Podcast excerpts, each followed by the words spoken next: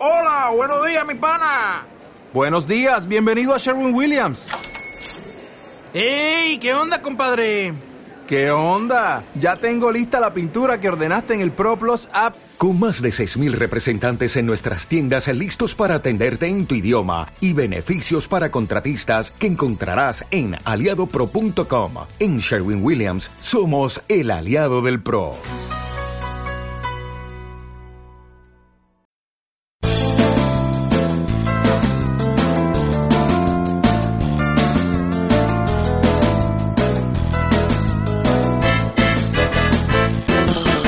Saludos y bienvenidos a 10 minutitos del podcast del bidimensional.com. Y hoy, después de bastantes temporadas y bastantes años, volvemos a traer el tema de los videojuegos porque los que me hayáis escuchado en programas normales de cine y televisión os habréis dado cuenta que de vez en cuando meto cuña sobre un juego llamado Shenmue. Hace unos 6 años ya hice un programa sobre el 15 aniversario y hoy aprovechando que el 3 salió hace unos meses, tengo aquí a dos mm, nuevos colaboradores especiales que vamos a hablar del 3, de Shenmue 3. Uno de ellos es Diego. Hola, Diego, ¿qué tal? Hola, muy buenas, Pablo, ¿qué tal? Diego, que le podéis leer normalmente en Comunidad Xbox. Sí. Y también tenemos a Alfonso Sega Saturno Río Suzuki. Presente, ¿qué tal estás? eh, veterano de la escena ceguera española y muy, digamos, y muy comunicado con el mundo Shenmue en general. Algo, algo me gusta, sí, señor. O sea, es un señor que ha entrevistado aquí a, al coproductor, de, vamos, un señor... Tiene su propio programa, por cierto, el programa el mejor programa de Semue en castellano. Semue por castellano lo puedes buscar por, por Evox, está ahí. Y el programa de hoy es bastante relajado. Yo creo que vamos a hablar un poco... O sea, nos hemos juntado a tres fans y creo que tenemos visiones bastante distintas. Yo en un primer intento de grabación le preguntaba a Diego cómo había descubierto la franquicia, pero bueno, eso lo podemos dejar para otro día. Vamos a meternos directamente al turrón. A ver, eh, no sé quién quiere empezar. Es un juego que hemos esperado todos muchos años. Unos, yo pues he esperado desde el 2005 que me acabe el 2. Otros habrán esperado más, otros menos. ¿Quién quiere empezar a contarme qué os ha parecido así en un titular? Se mueve 3. Pues yo mismo, por ejemplo, si, si os apetece, me lanzo un poco. Adelante. Le, sí, venga, le doy caña. Estábamos aquí un poco uh, fuera de micro antes de, de, comenzar esta grabación y estábamos lo típico que se tienen algo de problemas técnicos, es algo normal y eso. Y estábamos sí, hablando sí. un poco Diego, Diego y yo, estábamos aquí, dale que te pego. Y me ha dicho un poco de broma, bueno, de como que Alfonso parece que, no sé, como que ha habido una sensación un poco agria por vuestra parte o por mi parte y tal. Y bueno, como que no me ha gustado demasiado Senmu 3, o no sé si quizás he reflejado tanto en el podcast como por donde me hayáis podido oír, pues una visión tal vez demasiado negativa o, que os ha llegado a vosotros demasiado un poco sombría y, y un poco deprimente incluso, ¿no? De las reacciones de, de este Senmu 3 tras haber finalizado el juego y demás. Y quiero decir que no es del todo así. Quiero simplemente matizar que a mí el juego me gusta.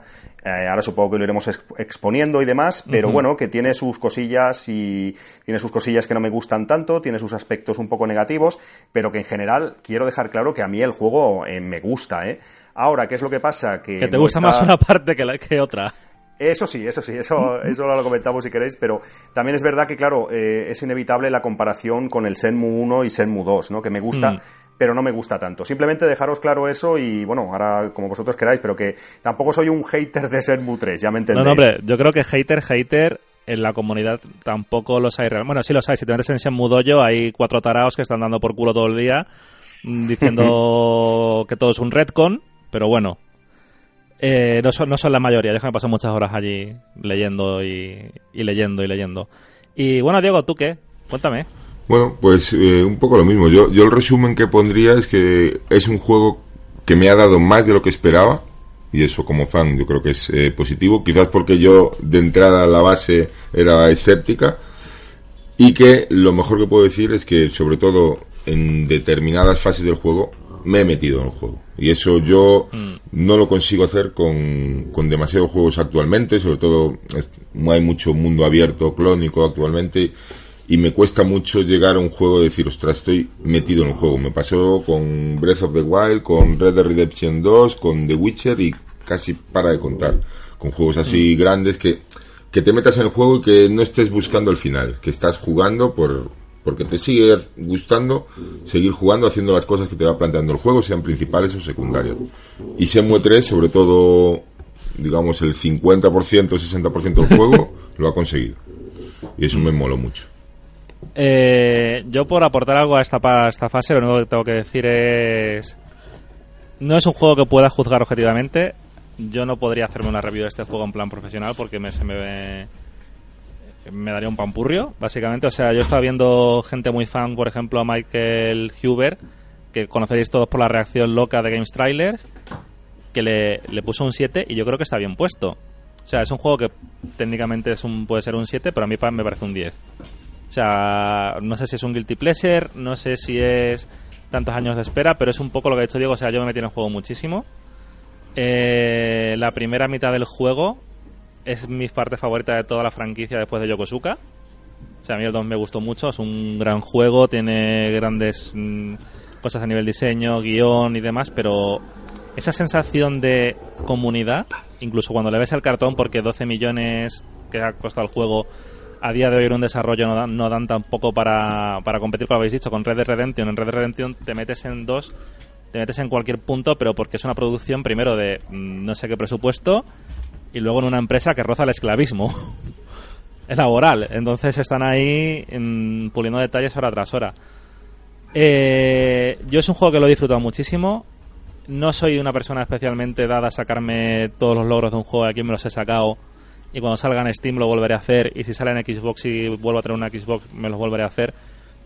Es un juego que me ha, me ha hecho retrotraerme a una época en la que todo era distinto. Y es una gilipollez, pero no sabéis lo que agradezco: no tener punteros en el mapa. Ahí lo dejo. Yo es que, claro, yo mi caso es un poco, a lo mejor, especial. Soy un poco raro o, o antiguo porque quizás lo sabéis, pero yo no juego demasiado a juegos actuales, por no decir que no juego prácticamente nada. Entonces yo esas sensaciones que están bien, que claro, que habéis tenido vosotros, eh, por lo que comentáis, buenas, de regresar un poco a casa y regresar o experimentar cosas como habéis dicho los dos que no, que no vivíais en, en juegos últimamente, o al menos no a ese nivel. Yo no, no las he tenido porque no suelo jugar y tal, y sí que mm, quizás eh, Shenmue 3 es un poco una cuestión de expectativas, ¿no? Que quizás yo esperaba demasiado o estábamos tan, tras tantísimos años, como hemos dicho, esperando el juego, pues esperábamos una obra, esperábamos un poco un milagro, ¿no? Porque como también habéis comentado, yo creo acertadamente, eh, la cuestión de presupuesto, la cuestión de equipo humano, en realidad, pues la producción en sí era imposible hacer algo ya desde el punto de vista, pues eso, de medios, ¿no? Algo era, es de cajón que no se podía hacer un Shenmue 1, un Shenmue 2, no se podía tener el músculo que se tuvo en Claro. su día con Sega, con AM2, correcto, eso, eso es de, de cajón, pero no sé, yo sobre todo desde el punto de vista creativo, desde el punto de vista de guion, de trama, de cómo nos iba a llevar Yu Suzuki en este Shenmue 3, eh, esperaba unas cuotas más altas, Mm, no sé si esperaba algo más épico, esperaba algo que me tocase más, y sobre todo, sobre todo también, así para finalizar esta pequeña intervención, lo que me ha sucedido a mí también, que le- como habéis dicho algo, habéis apuntado algo, yo creo, que se le ha visto un poco el cartón también, un poco a las dificultades del proyecto. Que estás jugando y yo me meto en el mundo y como vosotros, sobre todo en la primera parte del juego, en Bailu, estaba totalmente absorbido, maravillado, fantástico, pero inevitablemente yo no estoy jugando al juego pensando cómo ha sido el desarrollo, cómo han hecho esto, cómo Claro. han hecho lo otro. Yo me dejo llevar como vosotros, supongo, pero inevitablemente durante el juego, supongo que os ha pasado, habéis notado que el juego tiene diferentes altibajos y que hay, hay una serie de cosas que han influido en el proceso del desarrollo y que se dejan notar a- al jugador. Sobre todo el juego es muy desigual y noto eso, noto que la primera parte es maravillosa y luego las cosas no son igual. No sé si estáis de acuerdo conmigo. Sí, yo creo que en Eh, eso no, va- no vamos a pelear. Claro, no, no, o sea, yo te firmo, o sea, si volviera al pasado, te firmaba que este juego saliese a principios de 2018 en dos partes si hace falta. O sea, que saquen primero a Bailu y luego que ya limpias en Niawu. Eh, a ver, es un. Tiene cosas que. mm, No nos vamos a meter con Yu Suzuki porque no somos dignos. Vamos, de hecho lo digo totalmente en serio. Pero eh, otra de las sagas que yo he jugado en este tiempo es la saga Yakuza, que tiene su, su mandanga también con problemas, pero que tiene una cosa que no tiene ahora mismo Yu Suzuki, que es alguien que le eche un poco el freno. O sea, cuando se leen las entrevistas, tanto a Suzuki como a Nagoshi del desarrollo de Shenmue 1, hay un momento en que tienen que decirle para allá y sácalo. Aquí supongo que Deep Silver lo ha hecho por una parte, supongo que que Shibuya también, pero la sensación que me da el juego y lo que vamos a coincidir, que estamos coincidiendo en la opinión y creo que no he leído a nadie que diga que prefiera la segunda mitad del juego es tenían la primera parte muy pulida, la segunda estaba medio a hacer y a veces da la sensación de que la han sacado corriendo y luego no sé si Alfonso tú sabes algo más de esto que está más metido. ¿No te da la sensación de que Niabu cronológicamente debía haber- estaba pensado para estar antes de Bailu en el proyecto original? Ostras, no, ahí me has pillado, ¿eh? Sí, sí, eh, exponme esta teoría, me, me A parece ver, maravilloso. el, el tema es que yo leyendo en el, en el Shenmue Dojo, Ujú. se supone que, y viendo, bueno, y viendo las cartulinas que se veían en Virtua Fighter RPG cuando la postmortem del 2014, antes de encontrarnos con Shenhua, hay un par de localizaciones en las que entre ellas hay un torneo de lucha y demás. O sea, se sabe que una de las que se saltaron fue Shangha- Shanghai, según he leído. Ujú. A mí me da la sensación de que han metido esto aquí un poco para decir, siempre que le hace entrevistas a Yu Suzuki dice, bueno, pues esto son del episodio, no sé si dije el, el 5 o el 6 y partes del 3 y el 4. en el Sí, 3. sí. Y a mí me da la sensación de que es una localización fuera de su sitio. O sea, no es una mala teoría, sí, sí, no, no es un... Hombre, está, te refieres a las ilustraciones del GDC, ¿verdad? Que pudimos Sí. ver. eh, y entonces ahí siempre hemos hecho un poco... Hemos jugado a ser adivinos, ¿no? Porque Sí, sí. esto lo ideal para hablar de ellas sería tenerlas delante y en este caso casi más en podcast, en, en, en vídeo nos iría mejor para que los oyentes... Sí. O los oyentes si se la ponen en delante les irá mejor. Pero sí que es verdad que hubo... En Shenmue 2 tuvimos un salto de dos chapters al menos, dos localizaciones. Entonces yo no había pensado esa teoría vuestra, ¿no? De que pudiera ser alguna de ellas Choubu, o en este caso Niagu, que es lo mismo, ¿no? Mm. La verdad que no se me había pasado por la cabeza. Yo creo que no, ¿eh? Creo que no, porque hay una serie ahí de cosas y yo estas imágenes las tengo muy estudiadas, estoy muy...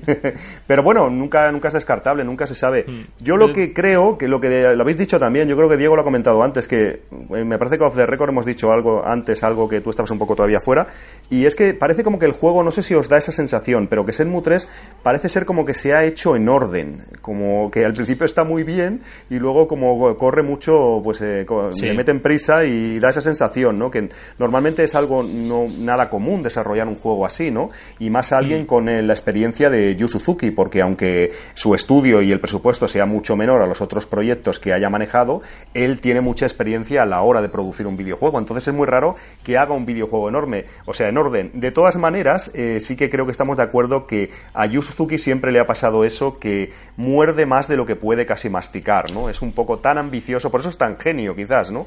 Que siempre han tenido que cortarle un poco las alas porque se va de madre.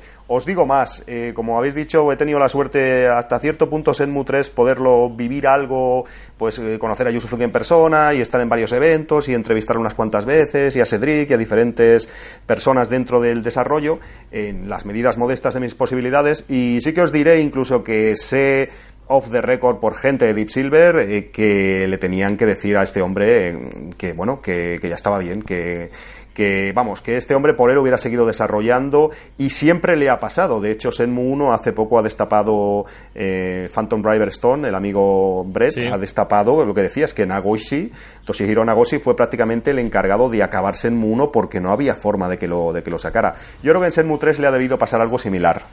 Yo lo que, lo que sí veo de este juego.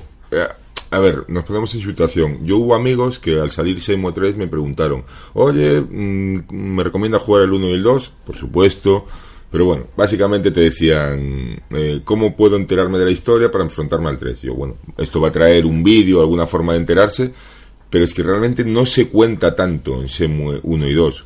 El valor que lo vas a tener es que vas a conocer a los personajes, que vas a co- se conoce a los personajes a un nivel mucho más eh, íntimo que en otros juegos, en la saga Shenmue. Y, y- y son como situaciones que al final te transportan y, y te hacen tener esa conexión.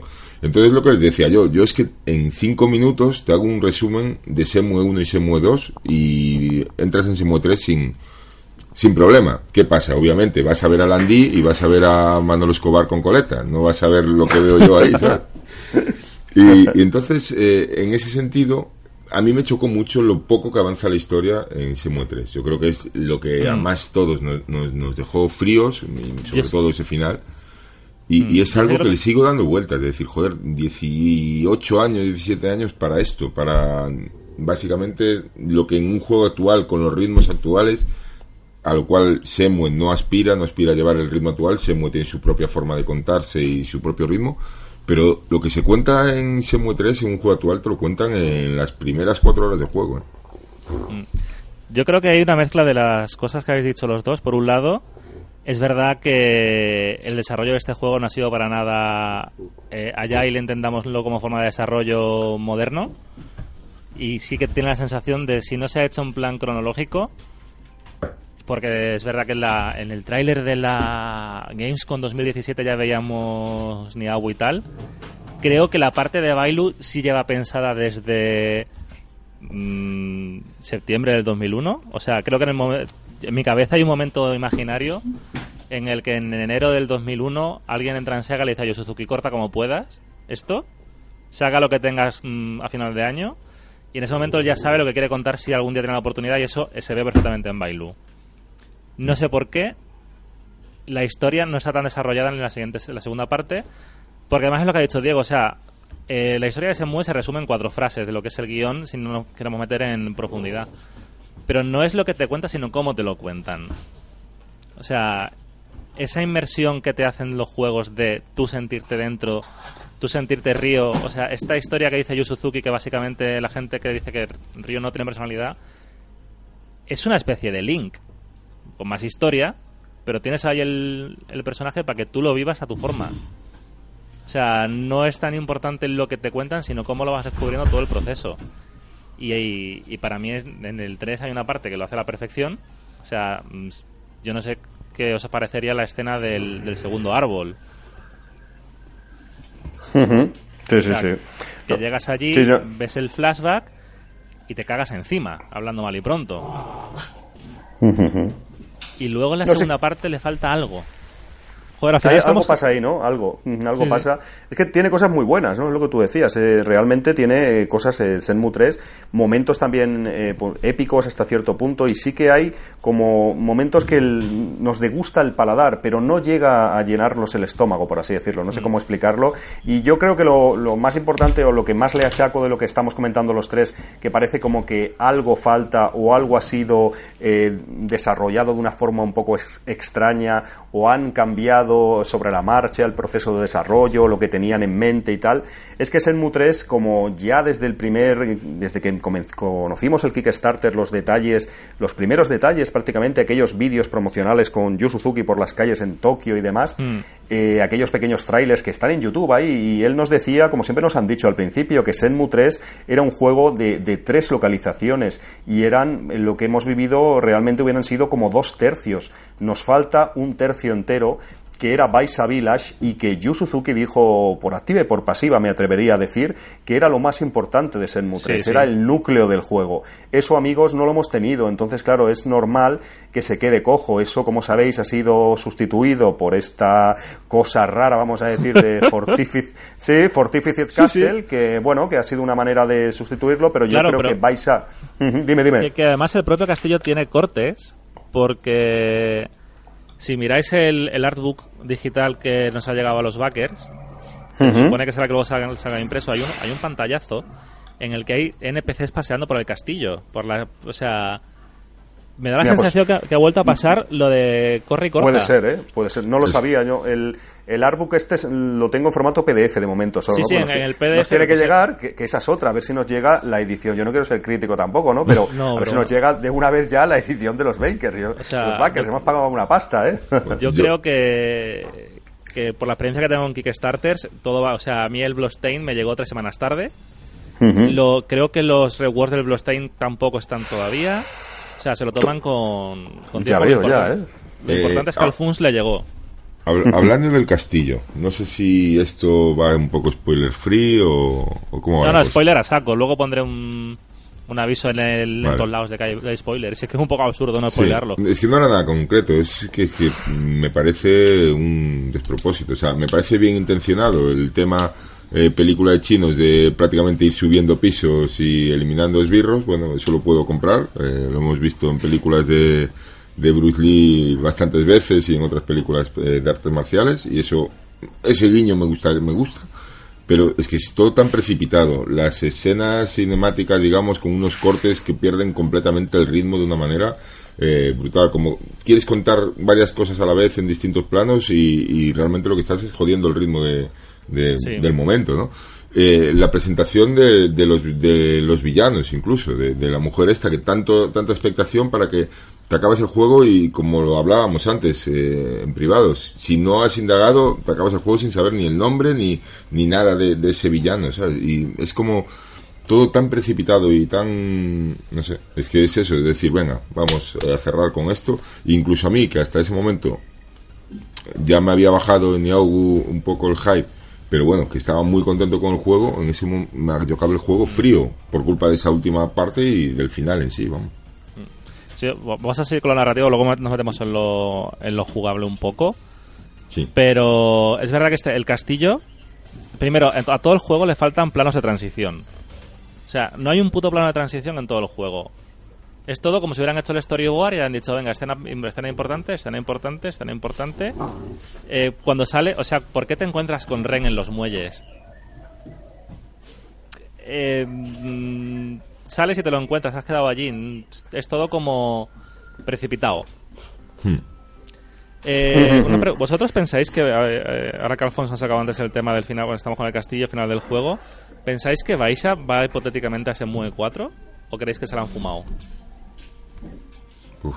Yo creo que se la han fumado, yo creo, espero que no, pero creo que se la han fumado. De... Es que claro, estamos, eh, es que no solamente lo que hicieron básicamente, creo que lo sabéis, es al, al quitar Baisa, primero quitar Baisa y sustituirla por, por este Por castillo, fortificado, por esta broma, porque estamos de acuerdo que es una broma, Sí, por sí. mucho que intentamos aceptarlo bien, se ve algo precipitado, corto, chapucero, los villanos ahí presentados un poco de aquella manera. ¿Qué diablos hacía Leandí ahí viéndote desde el castillo? Porque además se ve ni a es que no tiene sentido. ¿Qué esperaban ahí?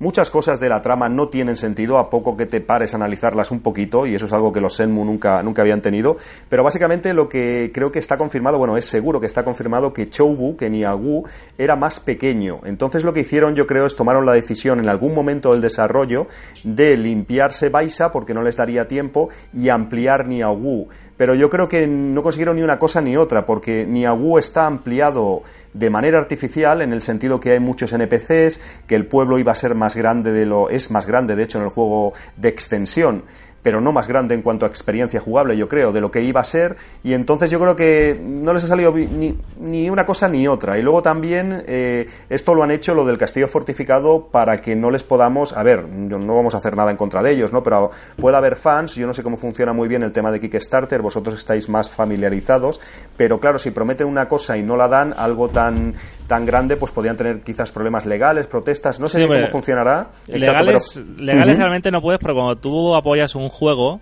realmente incluso si no te dan el juego legalmente, son lentejas. O sea, tú estás apoyando una ¿Sí? idea etérea Vale.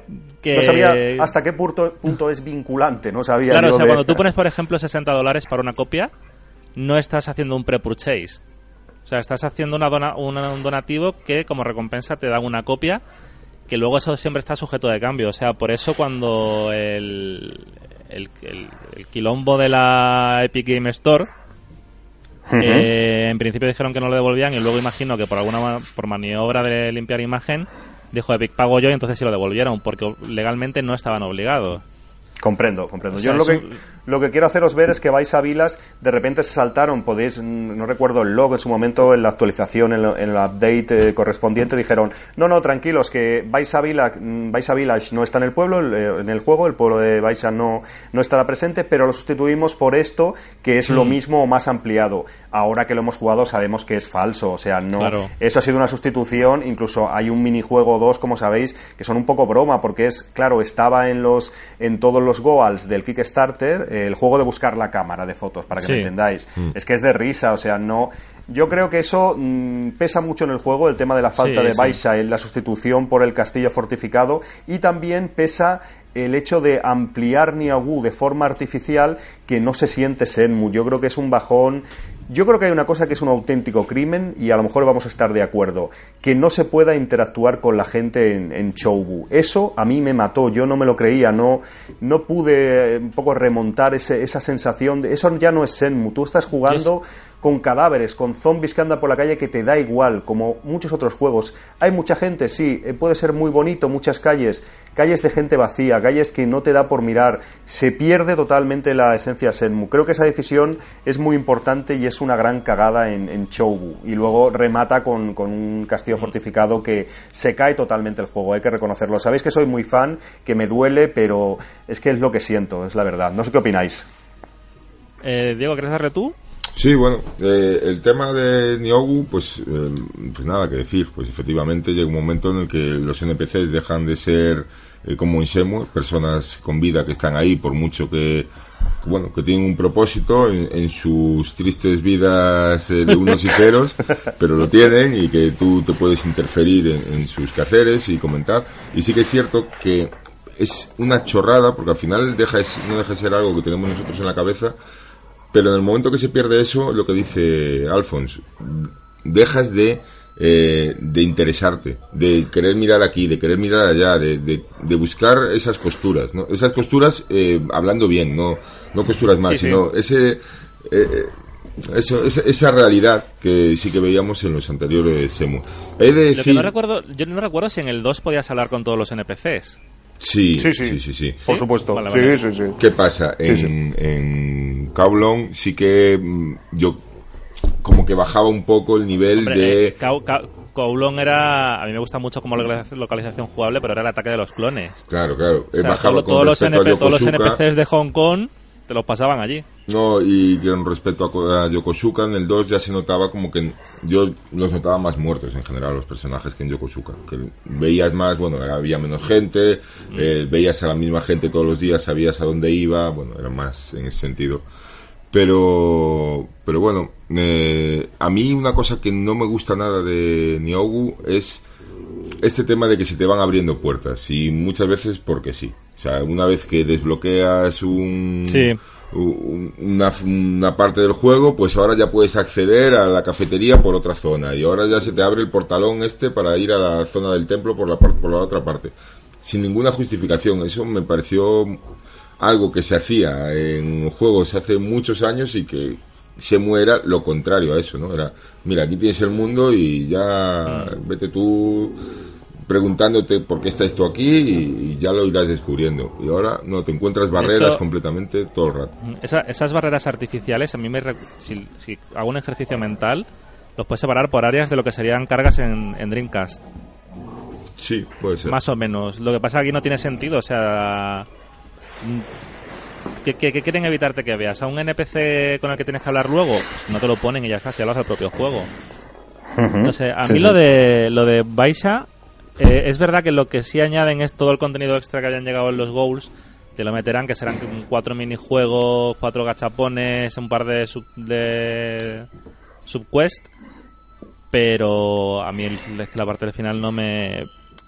Y no me llena no ya por lo mal hilado que está, sino porque jugablemente no me aporta nada. O sea, si has estado haciendo todo lo que te pide el juego, si has estado entrenando, si has mm, conseguido el nivel máximo o has, llevas suficiente para curarte, el, final te lo pasas en, a la primera sin sudar.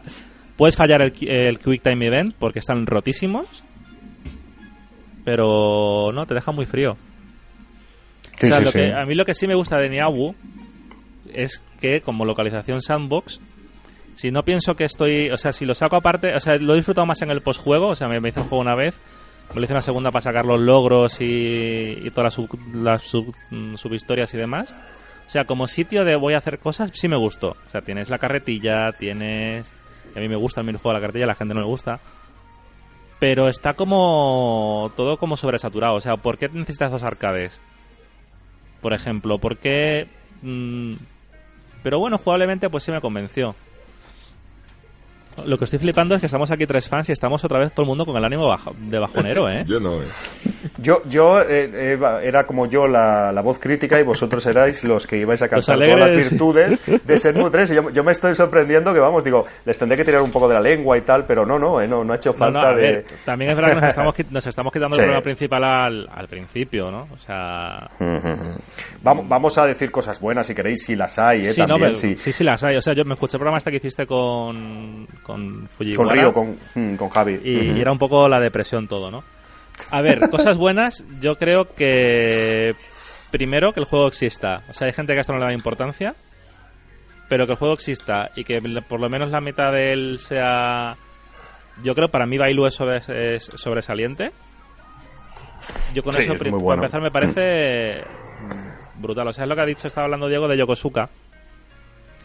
Eh, mi juego favorito, exaequo con Super Mario Bros. 3, pero eso es otra historia, es Shenmue 1. Y no es el mejor jugablemente, y no es el tal. Pero esa sensación que tuve yo en invierno del 2001, de haberlo visto en vídeos y tal, coger la típica copia mm, poco legal del juego, que ahora, ahora lo estoy pagando con el 3, que me he comprado no sé cuántas copias, y lanzarlo por primera vez, a mí me explotó el cerebro.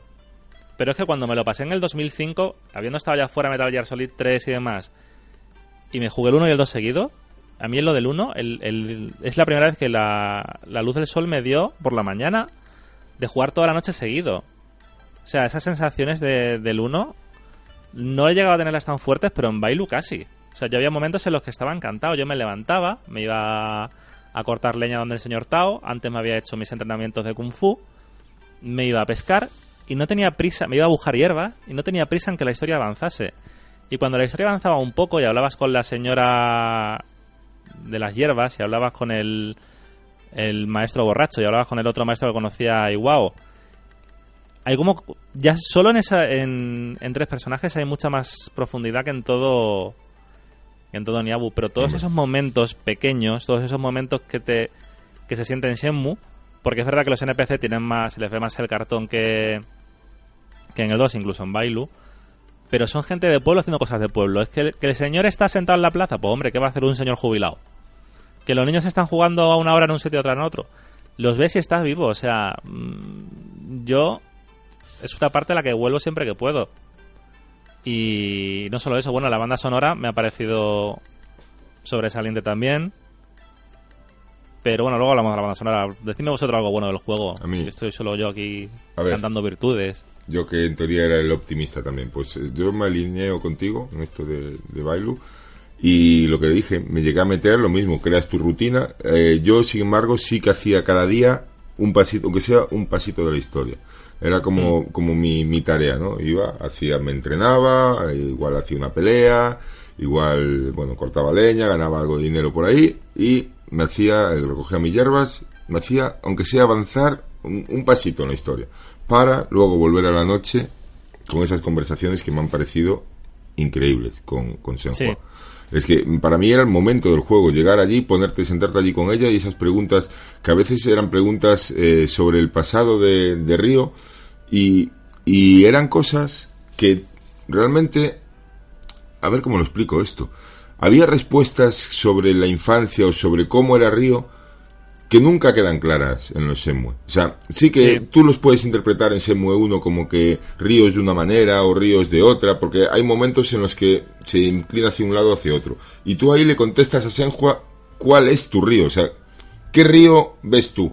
Y eso me pareció fabuloso, esas conversaciones, hasta lo de jugar piedra, papel, tijera con ellas, que me encantó todo eso. Ir a jugar por a, a hablar con Senhua de noche, para mí es de los momentos mm, más guays de, de videojuegos del año pasado, me, me flipó. Mm. Alfonso, ¿tú tienes alguna positiva? Sí, sí, sí, sí, que, que igual tenemos Enmu 4 y es más bueno que el 3. eh, Es una de No, las cosas más, seguro. más positivas que puedo pensar. No, fuera, fuera de bromas, fuera de bromas sí que hay, para empezar lo que has eh, dicho tú un poco, eh, Primero que es un sueño hecho realidad, eh, ya no solo para nosotros los fans que llevamos tantísimo tiempo esperando ese, eso, ese santo grial imposible que, parecía que, iba a ser Sermu 3, que finalmente se ha convertido por fin en una realidad.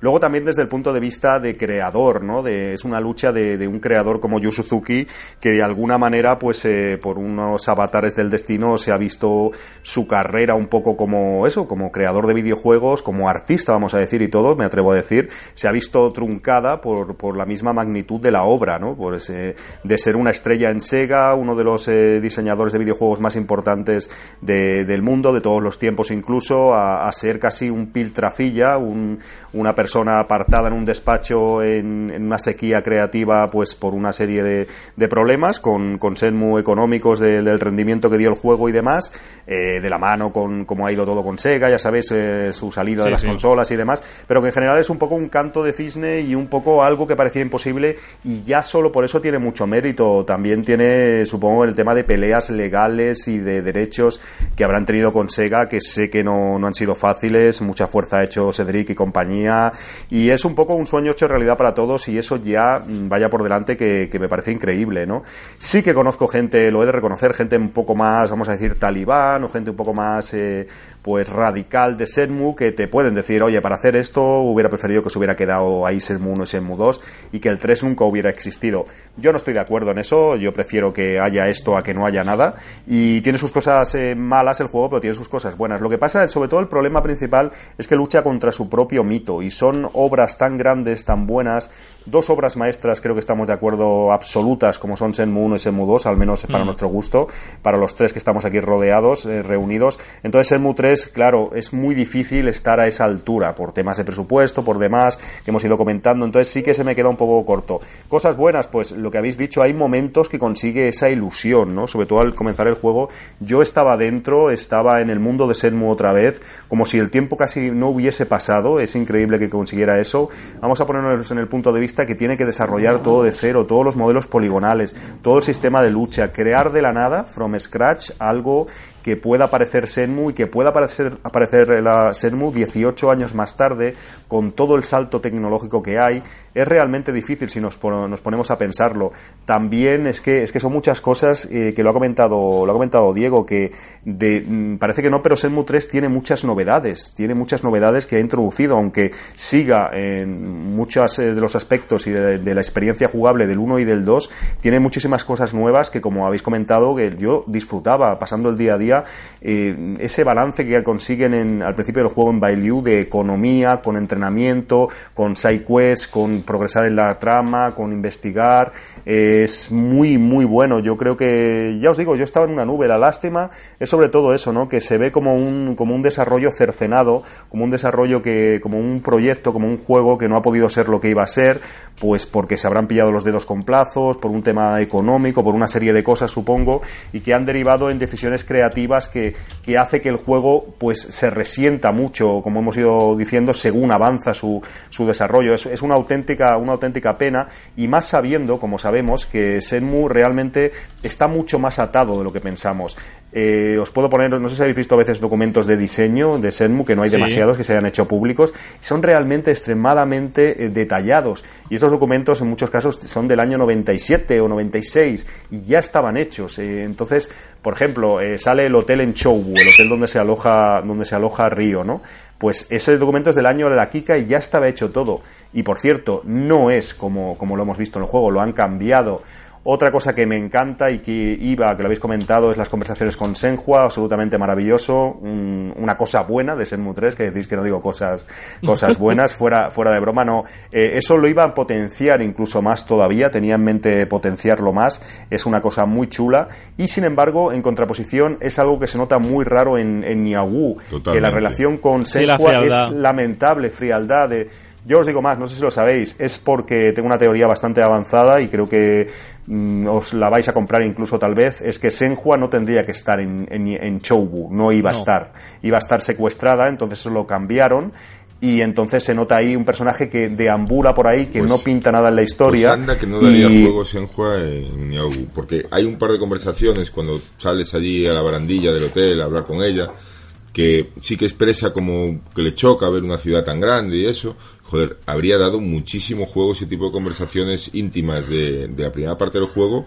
en Niaugu centrado en este tema. Y sin embargo, solo sales allí a la barandilla a hablar con ella para darte tips para decirte, he visto un sitio Sí. donde puedes entrenar, he visto un sitio donde puedes pelear. Se nota raro, ¿a que sí, Sí, desde el punto raro. de diseño del juego se nota que, mm, a ver, yo no lo sé con certeza lo que os he dicho, pero algo pasa raro ahí y sobre todo se nota mucha diferencia entre, es que la narrativa y sobre todo una cosa que no hemos dicho, creo que es importante, no sé si estaréis de acuerdo, es en Senmu siempre ha sido muy importante lo- mm, algunos personajes secundarios que adquieren mucho protagonismo y tienen mucho peso en la historia y la complementan muy bien.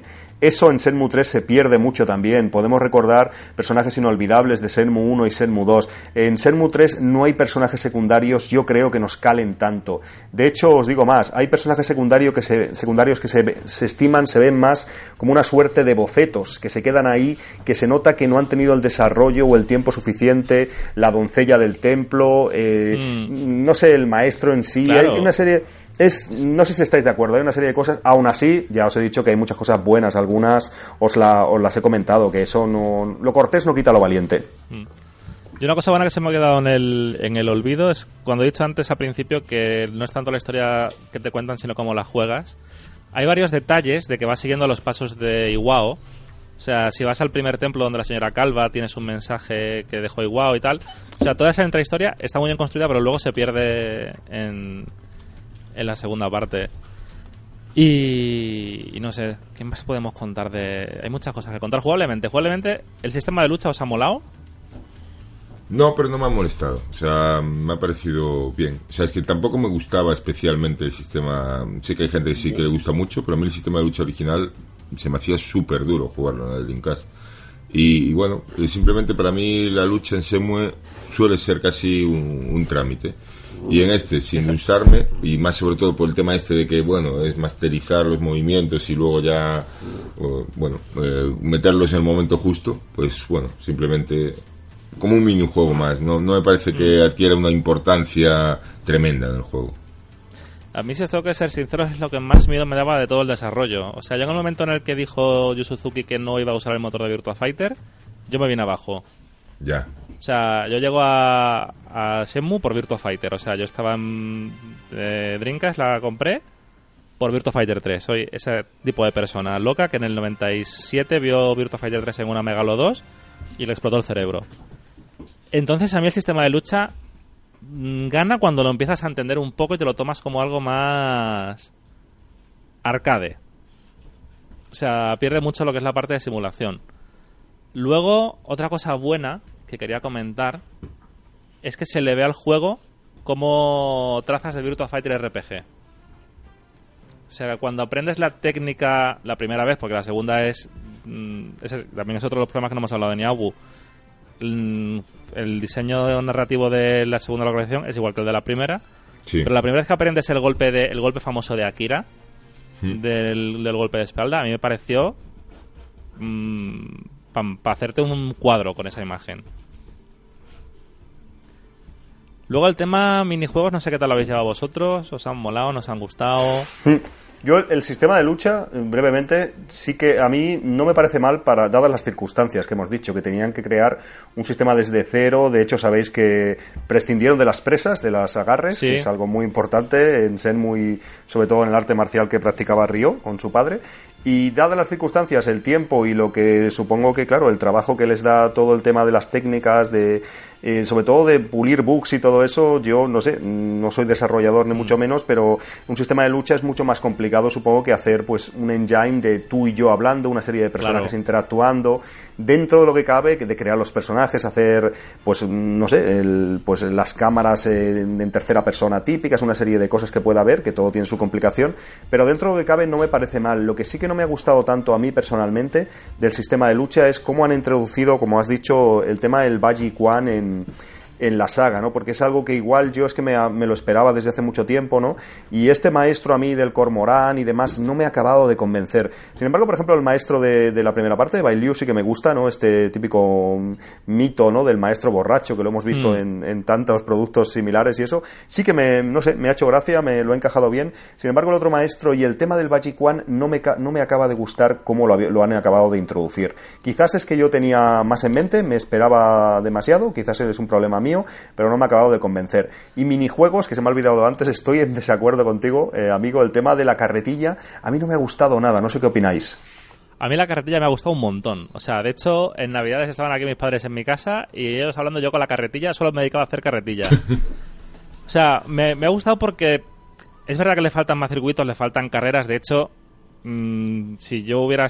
Yo habría preferido que en vez de meter la carretilla tuviese hecho un arcade retro como lo del pollo del Virtua Fighter, pero con la carretilla. O sea, no Por puedes, ejemplo. no, no puedes Ujú. meter por guion una carretilla porque es forzado. Hazme un minijuego de carretilla y la gente tan contenta. Pero a mí sí me ha gustado el elemento puzzle que tiene si quieres intentar ver cómo se refleja en el, en el mundo. O sea, yo, por ejemplo, al principio no sabía que los Chobu Fighters, esta parodia de Virtua Fighter que va sacando poco a poco, te sirve para obtener objetos. Que luego, por ejemplo, a la hora de obtener manuscritos te lo facilita la vida. Eh, las cajas rojas te sirven para, eso lo descubrí porque lo puso alguien en el dojo el otro día, para que se aparezcan figuritas chivis en el templo de Save Shenmue. Entonces todo este rollo de mm, ver cómo se amplía el mundo, que al final es un poco también... Es que la segunda... Es, el... Es un poco el mago de Oz, o sea, es como, puff, te enseñan de repente algo muy llamativo, pero enseguida ves lo que hay detrás, ¿no? Entonces esta magia desaparece súper rápido. Pero yo sí entré muy fuerte en la, en la carretilla, he entrado súper fuerte en la leña. O sea, fue el primer logro que saqué y mm, aún sin hacerme falta hay veces que "Ah, voy a acordar un poco de leña. El Lucky Hit me da vergüenza ajena. Ya no, no me gustaba en el 2 y en este no sé qué han hecho que lo han empeorado. Sí, sí, Y- sí, es que... Y luego los juegos arcade, bien. O sea, a ver, los juegos arcade, tú Alfonso que estás más metido en el tema, ¿tanto problema hay con Sega? Bueno, es que no lo sabemos, no lo, no lo quiere decir ahí nadie, nadie quiere hablar. eh, yo no sé realmente, nunca han hecho públicos, ¿no? Lo que tú dices, los términos del acuerdo al que llegaron. Eh, yo creo que, por lo que me ha llegado a mí también así un poco a veces off the record, sí que había bastante problema, o sea, llegaron a un acuerdo, pero las posturas estaban bastante frías después de este acuerdo inicial que le permitía usar la, pues, la saga y tal, continuar la licencia y demás. Y después, eh, últimamente sé que las posturas, habréis visto algunos detalles, se han ido acercando un poco. Parece que Hmm. en la recta final del desarrollo, pues Sega un poco ha hecho algunos gestos. Lo visteis, por ejemplo, en el Tokyo Game Show, que estaba en su propio, en su propio stand sí, de Sega. distribuían a Deep Silver ellos. Eh, exacto. O sea, ha habido algunos gestillos, algunas cosas que parece que acercan un poco, A mí pero sí la- que las... co-. La sensación que me da con el tema Sega es que está ahora mismo de presidente de la división de videojuegos. El hijo del dueño de Sammy, se me olvida el nombre. Y si vais viendo que Sega está haciendo mejor ahora el tema. Antes se dedicaba a prestar licencias, está el caso de Wonder Boy, está el caso de Shenmue 3. Ahora, por ejemplo, con el caso de mm, Streets of Rage 4, ya como que coproduce. Pero O sea, la postura, la postura de Sega está como más abierta ahora que cuando empezó el desarrollo del juego. y, y el Sí, sí, caso sí, está de cambiando los- un poco el paradigma. De, de los Panzer Dragon, no sé exactamente si cedieron también o no sé cómo está ese tema. Claro, o sea, no sé si son cederlo, no sé si son tal. De todas formas, eh, Sega que ha sido muy torpe, porque el E3 del 2015 le, re- le revive la licencia y a cambio nos hemos comido el port cochambroso del año pasado, del 1 y el 2. O sea, Esa es otra. A mí no me gusta el port, a mí no me gusta. Es otra de Yo- las cosas que. Yo, sí, sí. yo yo estuve, eh, me cogieron una época en unos meses que estaba fuera de, de trabajo en, en videojuegos en Cuba. Me cogí unos meses Ujú. fuera en otro tipo, haciendo Cuba de, de, de otros productos. Y digo, bueno, pues no quiero perder el contacto con, con el reporting y con el seguimiento de bugs de, un- de juegos y tal. Voy a hacer un hilo de lo que vaya saliendo de este juego. Maldita la hora. O sea, si te metes en el dojo, tuvieron que hacer dos hilos porque se petó, se petó aquello. O sea, no había forma de seguir la- los problemas que tenía, problemas absurdos. Yo tuve mucha suerte con. Yo tuve problemas la primera semana, lo dejé ahí una semana y luego tuve mucha suerte con él. Tuve los típicos bugs o bueno, problemas conocidos con el tema de cambiar la relación de aspecto. que habían escenas que igual veías un personaje que tenía que salir de pantalla y quedaba parado al borde de la pantalla y cosas así. Pero quitando eso, lo que son bugs, como le pasó a otra gente, yo yo lo disfruté, los ports, porque sí que es cierto que, que deberían haber sido algo mejor. pero es que les falta, les falta amor. O sea, les faltaba haberlo metido en los dos, para empezar los dos juegos en un solo ejecutable, con su menú, con su contenido del, del passport. Le falta cariño a ese port. O sea, es Sega diciendo, dale a Pato, venga, hazlo ya, que esta gente es muy pesada por internet. Tira con lo que sea. Y haya perdido dinero. O sea, pero mm, seguro que ha perdido dinero. Además, cuando salieron aquellos vídeos de un boceto de un por más, eh, un remake, un remaster, bueno, algo en el que ya tocaban algo más. O sea que ese proyecto estuvo encima de la mesa, queremos decir. No... Y ese proyecto yo no creo que hubiera sido viable. O sea, el público... Y ahora vamos a hablar también de eso un poco por encima y de, y de Esperanzas del 4 vamos cerrando. Eh, el público de Shenmue es el que es. O sea, es una base de fans muy fieles, estamos todos muy locos, pero ni Sega ni Yu Suzuki ha sabido ampliarlo. Primero Sega porque ha hecho el port más mm, básico que ha podido hacer contratando una empresa como D3T, D3T, sí, que si se dedican a hacer ports. También hicieron el del un juego de A de coches, el no sé si el Need for Speed, mm, Need for Speed de estos antiguos o un Burnout antiguo o algo hicieron que también salió súper bugueado. Entonces no es el no te ha sido a que te haga el port mm, Blue Point, que ahora mismo es caro, ¿no? Pero me refiero no te ha sido a que te haga el port, no, no has hecho el port in house, no lo has cedido para salir del paso. Y entonces no has llegado. Luego no la sacaron una consola como la Switch, que es un que es absurdo por la cantidad de gente que compra juegos retos ahí. Entonces, me eso y que Yu Suzuki no ha hecho el juego más accesible para el nuevo público, me parece que lo limitan bastante, pero bueno. ¿Qué os iba a preguntar? ¿Cómo.? No sé si queréis concluir algo de ese 3 antes de pasar a. a por encima qué tal queréis que ha ido y el 4 o bueno, pasamos. Yo de ese 3 tengo una cosa que es como el pensamiento global que tengo del juego, que es Venga, que. pues vamos a hacer conclusiones. Que esta gente que está detrás de ese 3 es gente con talento, ya no Yu Suzuki, sino su equipo, porque eh, me pasó lo mismo como con Semue 1 y 2. O sea, hay detalles que están completamente apartados eh, respecto a cómo se hacen los videojuegos. En este caso, por una desconexión eh, seguramente muy grande que hay de esta gente con los videojuegos actuales, seguro que hay gente en su equipo más familiarizada y tal, pero sí que es cierto que yo masco esa desconexión, ¿no? Y entonces parece como que sus aciertos son fogonazos de talento, pero que tampoco saben muy bien qué hacer con ellos.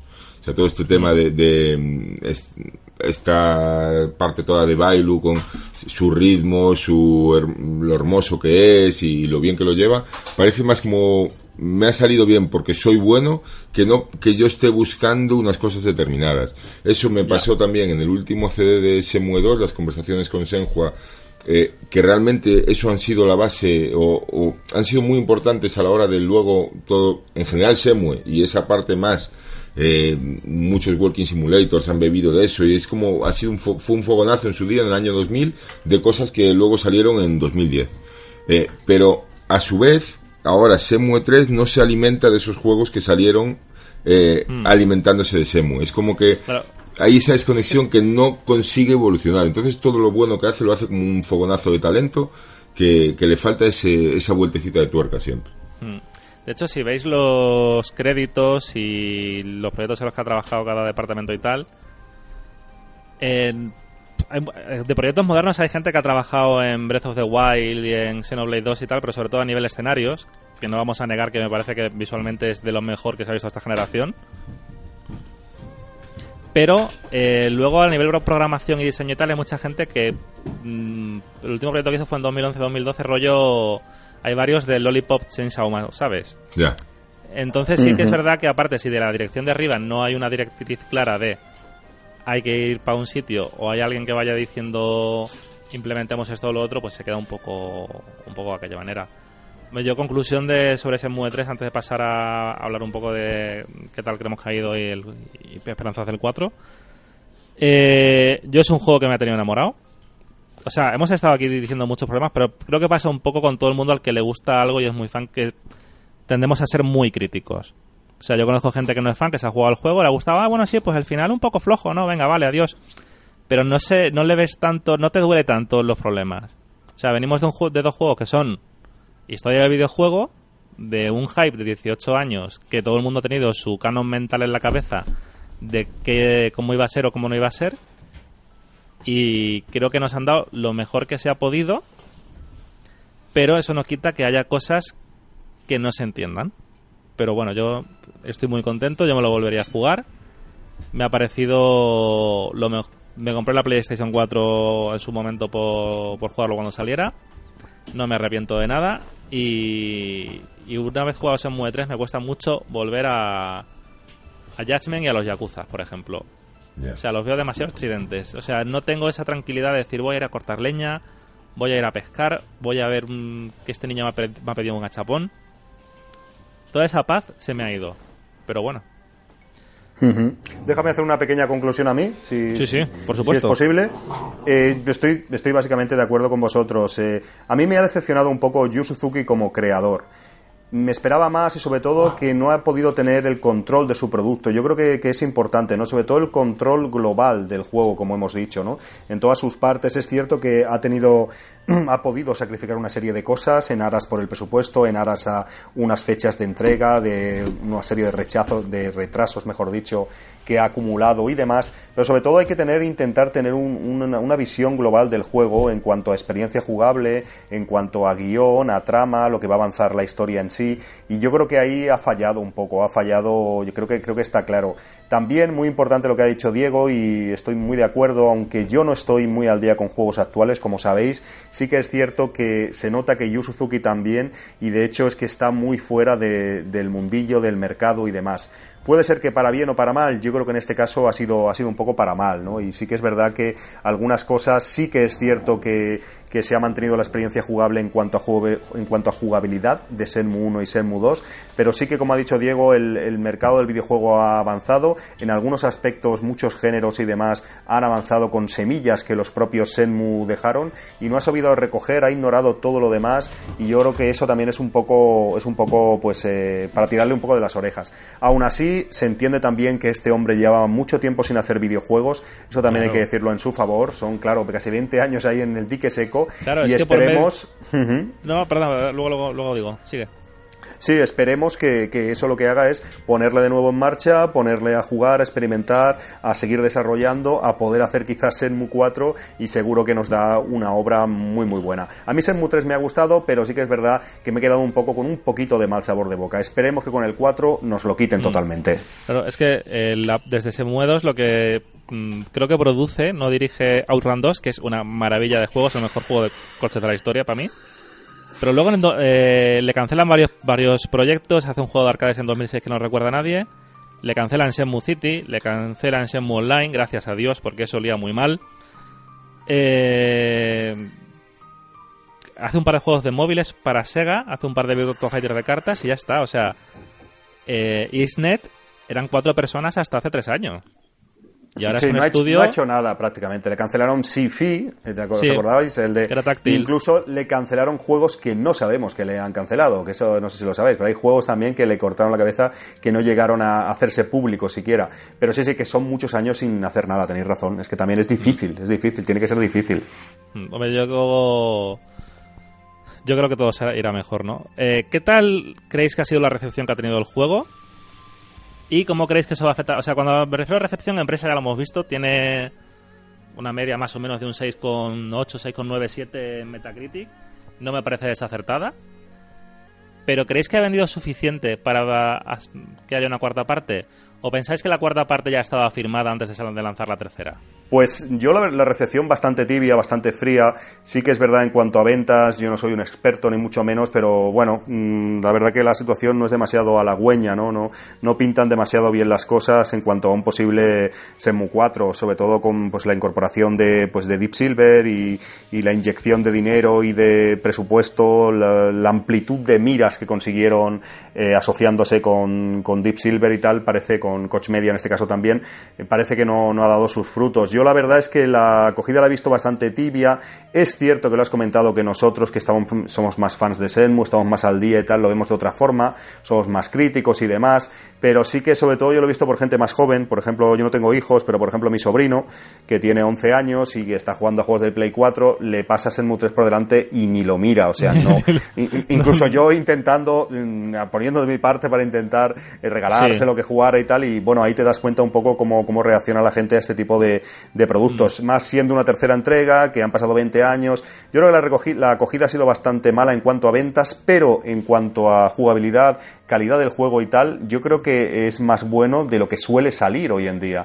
Quizás es porque a mí me gusta, me gusta más emo, pero lo que tú has mm. dicho, momentos de, de Bailu, momentos de un poco de narrativa audiovisual que consigue Senmu 3, no es tan fácil de conseguir hoy en día o no lo consiguen todos los juegos. Yo, ojalá yo, mm, como tú, me compré la Play 4 para Senmu 3, lo he de reconocer, pero yo meto cualquier otro juego y no encuentro lo que he encontrado en Senmu 3. Igual es una cosa personal mía, a pesar de las críticas y de algunos aspectos negativos que hemos mencionado, yo no creo que esto sean un campo de flores que cualquier flor es en 3, cualquier juego es en 3. Así que yo creo que mal en cuanto a ventas y mal en cuanto a crítica, pero creo que debería haber tenido unas críticas un poco mejores. A pesar de no ser un juego de 10, tampoco, no sé, es un juego de 5 o de... No, no, no. No sé, es mi...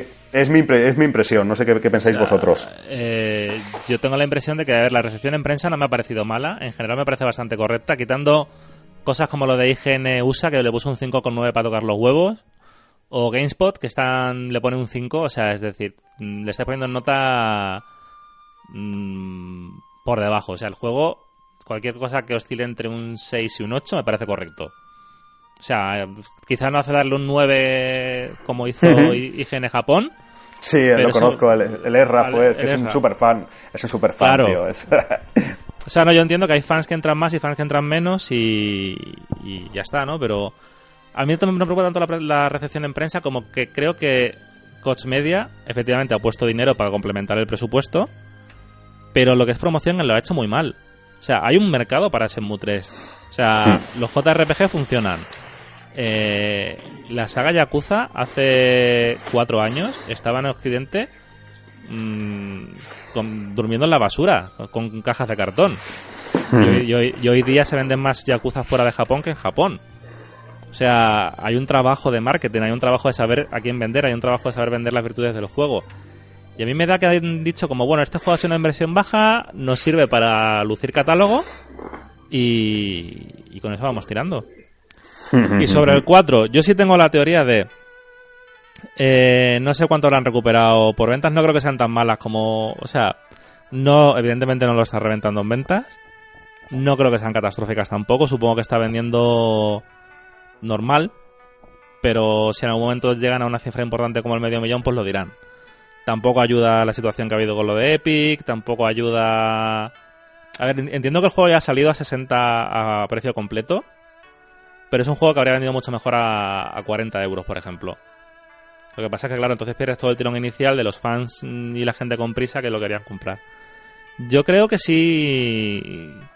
que Yo quiero pensar que sí va a haber Shenmue 4. O sea... ¿Tú crees que ya se está desarrollando quizás o como o que se ha mm. partido un poco el desarrollo no de lo de Vice Vilas es una teoría también bastante aceptable a ver, claro o sea hay, hay vídeos del principio del desarrollo en el que se ven cosas de Baila de Baila perdón de Baisa la película que más espera este año Yu Suzuki es Mulan, que es de Disney. Que si te ves el tráiler están los Tolus estos igual que en, que en Baisha. O sea, este hombre se fue a hacerse fotos ahí. Yo no, no sé si mantendrá la localización como tal, pero yo creo que primero, mm, hablando desde un punto de vista de producción de videojuegos, debería reciclar todos los NPCs que ya están hechos, debería reciclar todas las mecánicas, minijuegos y demás, dedicarse a hacer un nuevo mapa o los nuevos mapas que te pida la historia. Hmm. Y mm, el 4 debería ser un juego mucho más barato. Que estén haciéndolo ya, no lo sé. Que seguramente haya más financiación cerrada de la que sabemos, también lo creo. Pero vamos, yo no creo que nos vayan a dejar. O sea, no creo que él accediese a dejar el 3 con un final tan desangelado si no estuviese casi seguro de que iba a haber un 4. O sea, el propio Cedric decía que había un 50-50 de posibilidades de hacerlo, incluso si si el juego era un fracaso absoluto. Así que no sé. yo, también. Yo, la verdad, yo soy de la misma opinión. Todo esto de las fotos de Yu Suzuki que dice, bueno, estoy haciendo fotos por trabajo y todas estas cosas de, que, esperaba por un año nuevo, pues un nuevo proyecto, no sé qué. No sé, son como cosas que, detallitos que van dejando por ahí que dices tú, a ver, Yu Suzuki ahora no va a hacer otra cosa que no sea un Semu. Eso, teniéndolo claro. Hombre, tiene, tiene tiene proyectos por ahí a medio a medio vender. De hecho, antes de que se anunciase el Shenmue 4 3, el 4 del subconsciente, empezaba, estaba hablando de que quería hacer un juego de fantasía y tal, pero bueno. Eh, lo lógico sería, primero, que empiecen con el 4, segundo, que alguien contrate al estudio para que haga un proyecto a terceros y que con eso se financie el 4. O sea, al final el mundo sí. funciona el tema. ¿Veis a Sega implicándose más en un hipotético Shenmue 4? ¿Tú cómo lo ves, Alfon, eso? No lo creo, no lo creo. Sí que ha habido acercamientos, como, como hemos dicho, pero no creo que llegase a implicarse, ojalá, eh, ojalá, a nivel económico. Yo creo que hay una serie de cosas que no tienen vuelta atrás y, bueno, la salida de Yu Suzuki de Sega y tal, pues fue a lo mejor más traumática de lo que nos ha llegado. Claro, y no creo... sigue estando como de, como de consejero.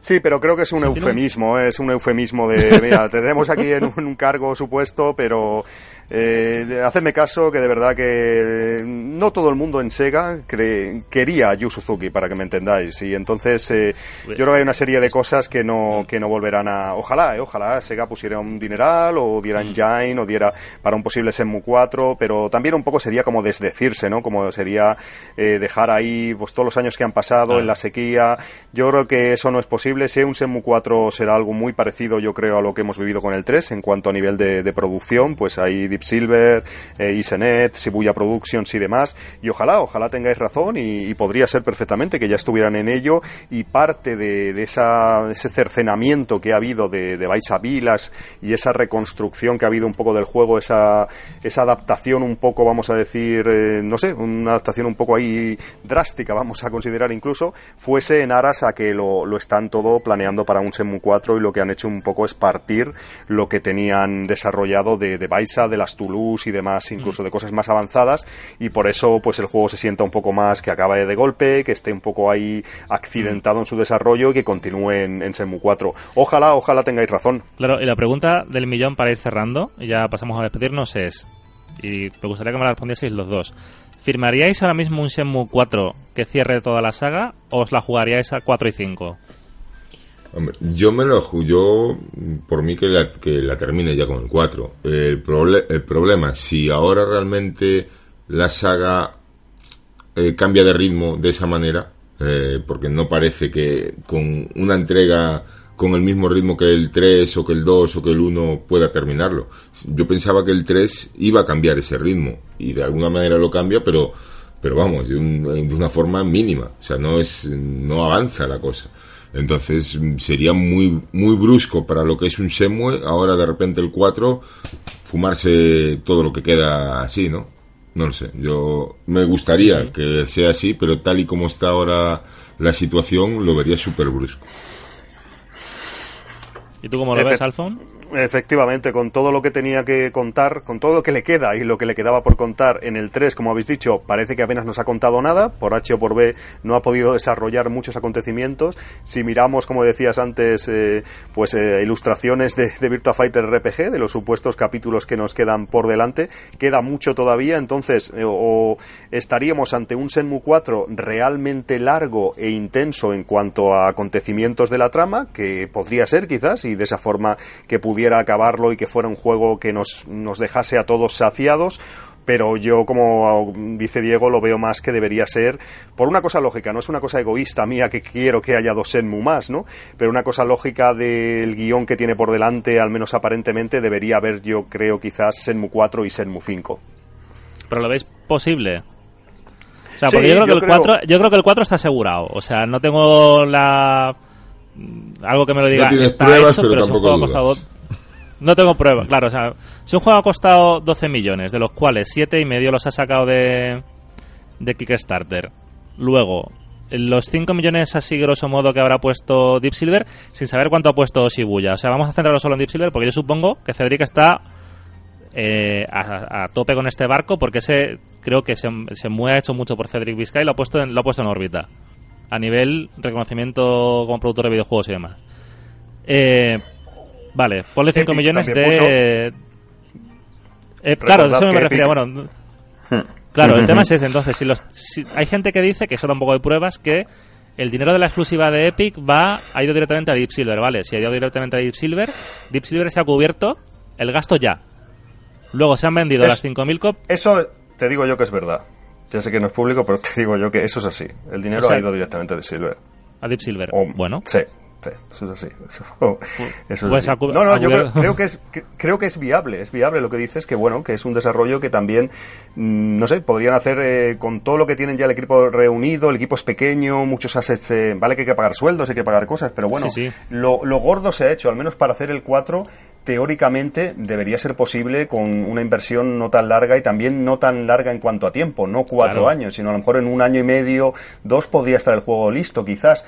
No lo sé, Sí, no lo sé. También nos han dejado entrever, entrever muchas veces, y por ejemplo yo a Cedric sabéis que lo conozco personalmente, y en más de una ocasión nos ha dejado entrever que, que sí. Por ejemplo, la última entrevista que le hice en la Gamescom, que fue en agosto del año pasado, que tampoco hace tanto tiempo, mm, pues daba muchas pistas, incluso públicamente, ¿eh? no hablando con él en privado off the record, sino públicamente, mm, da como a entender que habría un Shenmue 4. O sea, Sí, sí, muchos no, se, deberían sí. torcer las cosas para que no fuera así. Pero bueno, hasta que no lo tengamos en la saca y bien atado, yo no tiraría ya. las campanas al vuelo.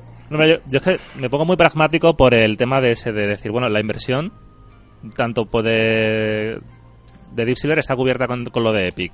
O sea, porque Epic no ha debido pagar menos de 10 millones, por el, teniendo en cuenta lo que ha pagado a otros juegos como Control. O con lo que ha ofrecido a SNK, que ofreció por Samurai Shadow, no sé las cifras, pero mm, bastante dinero. Copia vendida, copia que son beneficios.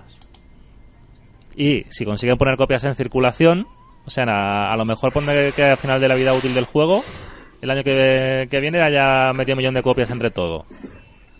Pues es un público potencial para un cuarto. Ajusta decir- presupuesto y desarrollalo así. Te voy a decir una cosa que igual te sorprende, pero internamente, yo esto a mí me sorprendió bastante. Para Deep Silver el juego es más importante de lo que a lo mejor en un principio pensábamos, ¿eh?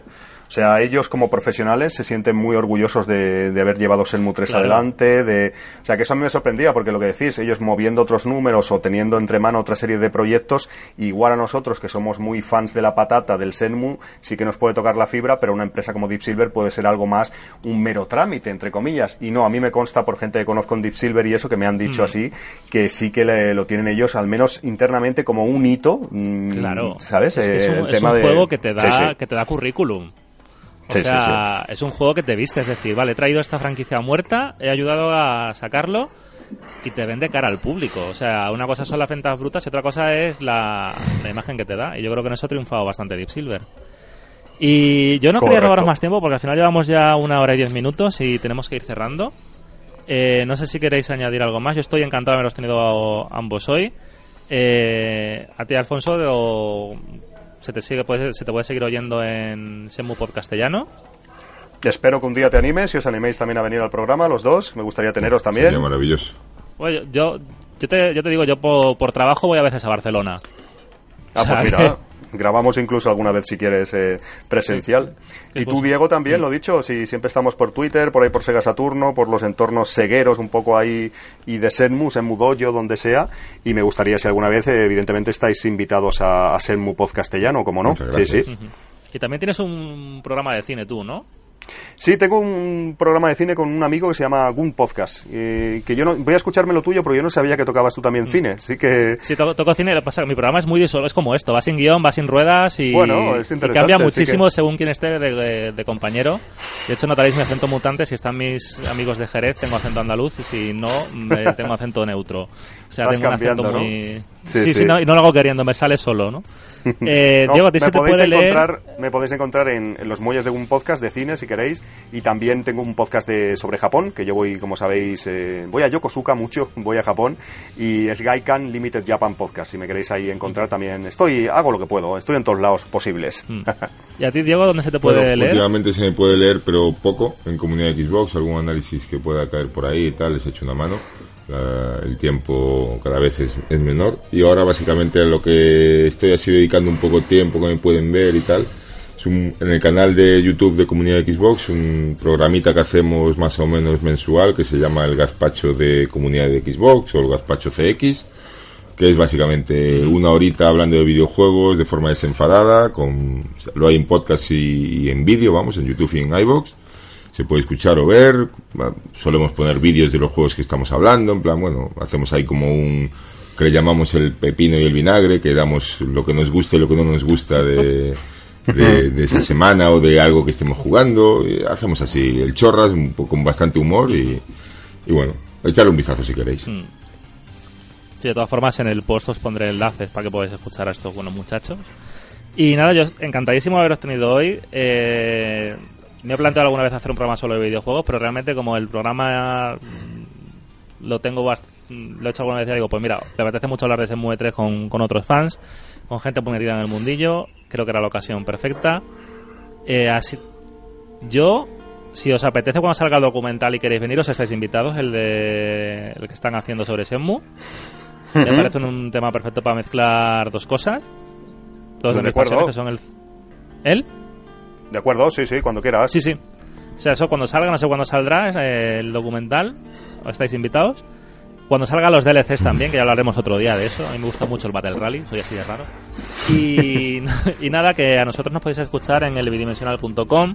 También estamos en Evox si buscáis 10 minutos de. Estamos en Facebook y en Twitter, igual si buscáis el, el bidimensional. Estamos en Instagram si buscáis arroba el bidimensional. Y estamos en iTunes y estamos en Google Podcast. Me queda por añadirlo a Amazon, que estoy investigándolo, y a Spotify, que tengo que cambiar una cosa en el RSS. Así que nada, eh, Alfonso Diego, encantado de haberos tenido aquí hoy. Gracias. Y, y poco más. Un saludo y hasta la próxima. Hasta luego, merci.